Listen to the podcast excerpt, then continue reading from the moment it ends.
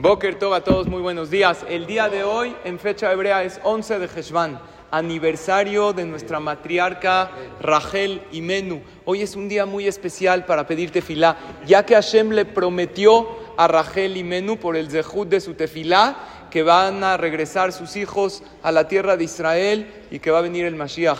Que sea Bezrat Hashem pronto en nuestros días. Hoy es muy bueno prender una vela para Rachel y Menú el que guste, después de Alenu Le Shabeach, yo voy a prender una vela, el que me quiera acompañar, decir el Teilim 20 para el, por el Zehut de Rachel y Menú, y hoy lo vamos a dedicar especialmente para los Hayalim, para todos nuestros hermanos en Eretz Israel, pero hay que seguir el ejemplo de Rachel y Menú. De Rachel aprendimos tres cosas básicamente. La tefilá de corazón, ella le pidió a Shem para tener hijos, pidió por sus hijos, sigue pidiendo en el Shamaim por sus hijos. La fe, nunca perder la esperanza en un milagro.